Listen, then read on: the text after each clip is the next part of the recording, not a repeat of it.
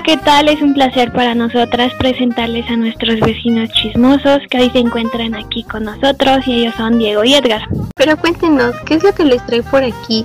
Hola, hola a todos. Este, al igual que ustedes, estamos aquí lavando nuestra ropa, yo mi calzoncito aquí, mientras chismoseamos sobre Kant. ¿Kant? ¿Y ese quién es? ¿No saben quién es? ¿En serio? Es el nuevo inquilino de Doña Cookies.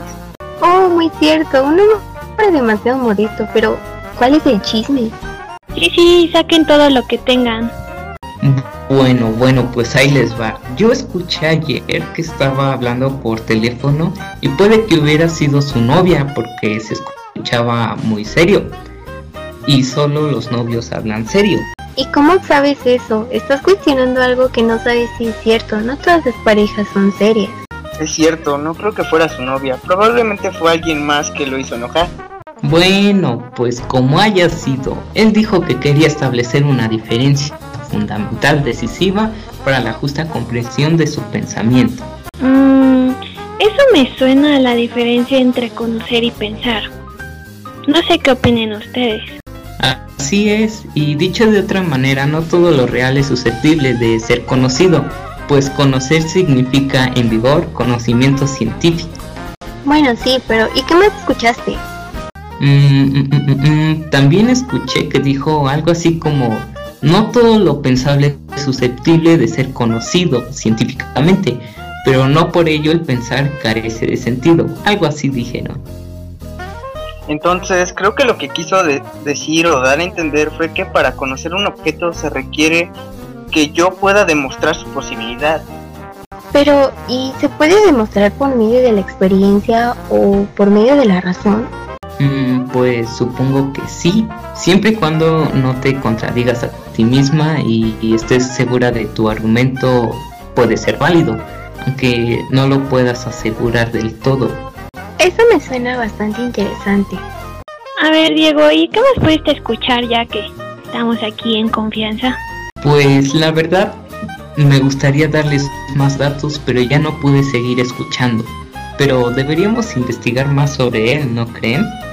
Sí, a mí me parece una grandiosa idea. Yo digo que nos deberíamos ser amigos de él y saber así cuáles son sus intenciones. Sí, me parece. Entonces nos vemos dentro de una semana para terminar la ropa que no terminamos ahorita por estar chismeando y seguimos con el chisme. Dos semanas después.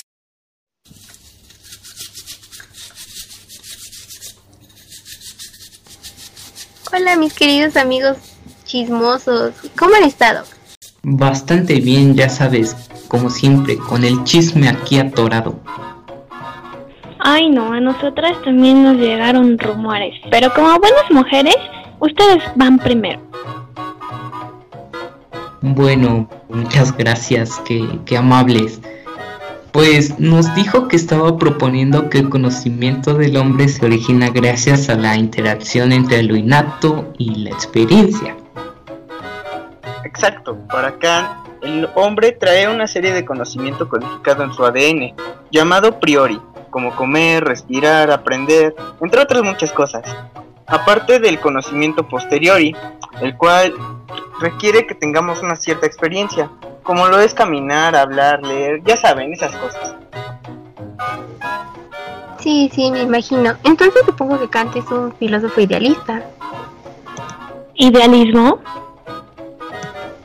Sí, aquello que niega la realidad al objeto de conocimiento. Pero para que me entiendas, es lo que niega la experiencia de cosas independientes de la conciencia.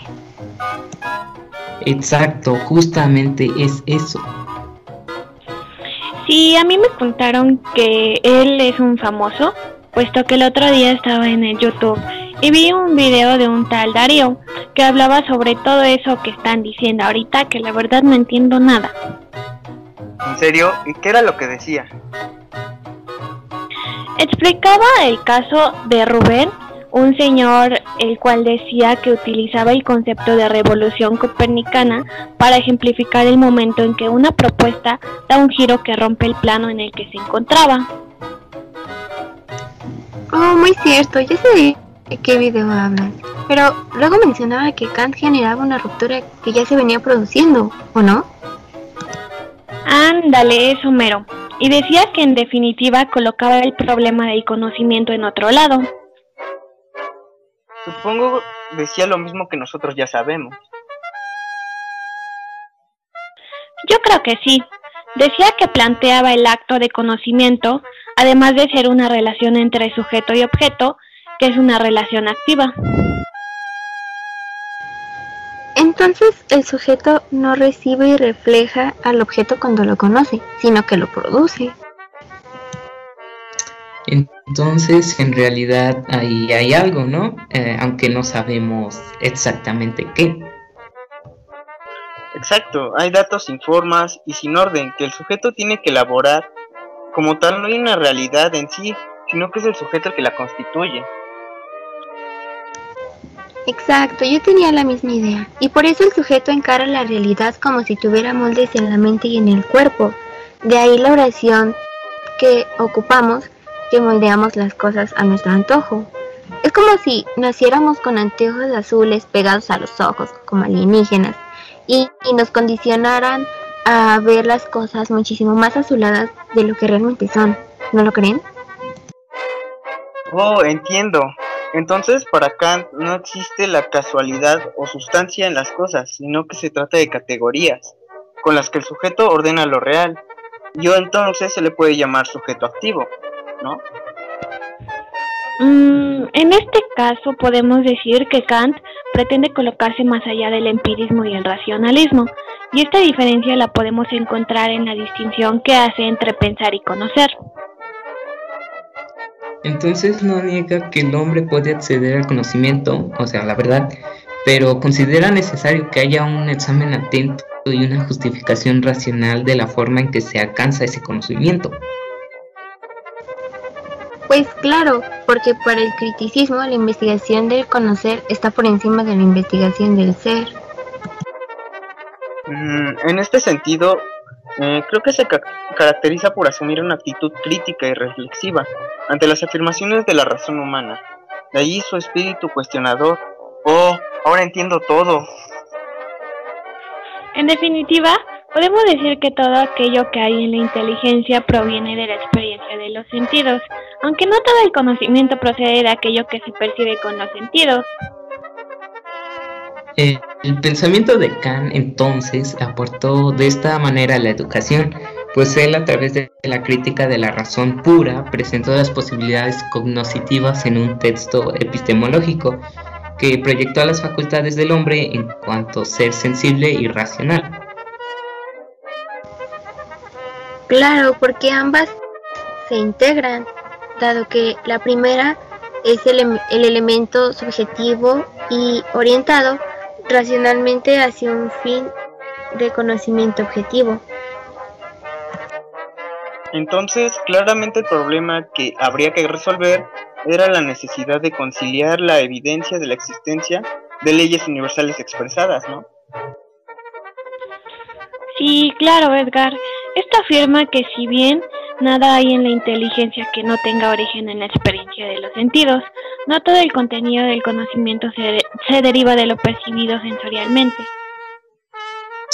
Bueno, bueno, bueno, en conclusión, la teoría del conocimiento de Kant supuso la fusión de dos corrientes fisiológicas, filosóficas, hasta entonces antagónicas, que sería el racionalismo y el empirismo. Pero entonces también podemos decir que el criticismo kantiano tuvo la visión genial de fusionar ambas corrientes y así poder explicar el conocimiento humano.